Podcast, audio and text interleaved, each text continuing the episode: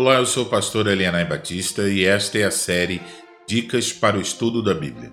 Este é o episódio de número 7 e a dica deste episódio é a seguinte: ao ler as Escrituras, observe o que as pessoas mencionadas estão dizendo.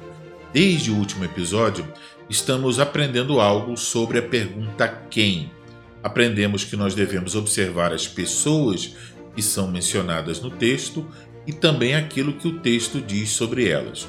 Outra questão que também devemos observar é a seguinte: o que as pessoas mencionadas no texto estão dizendo?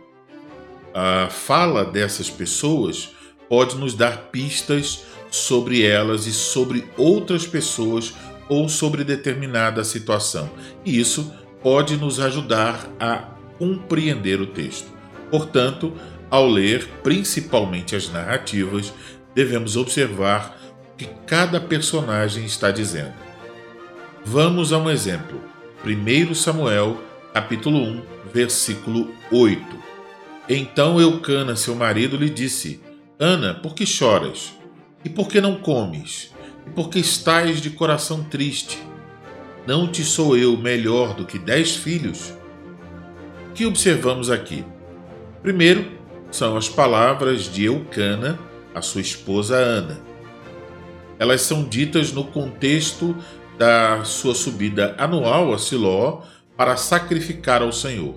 E elas são ditas no contexto da tristeza de Ana diante da provocação de Penina por causa da esterilidade de Ana. O que as palavras de Eucana revelam?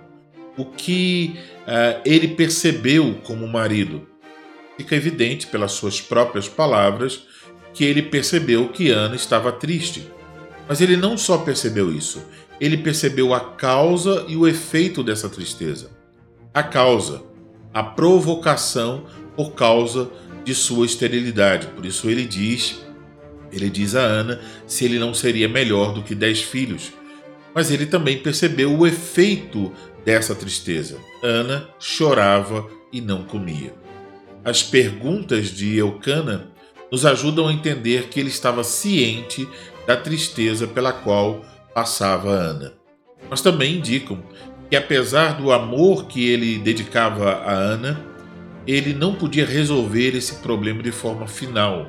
Ele poderia lidar com os efeitos, mas ele não podia lidar com a causa, que era a esterilidade. Só o Senhor podia fazer isso.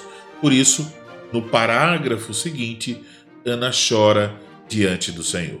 Portanto, observar esses detalhes sobre o que cada personagem diz pode nos ajudar a compreender o texto.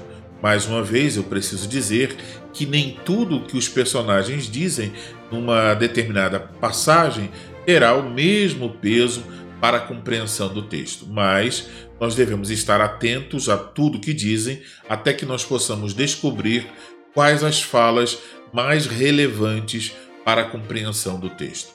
Para você que faz parte do projeto Toda Escritura, você encontrará uma tarefa relacionada a esse episódio em nosso servidor, para que você então aprenda fazendo.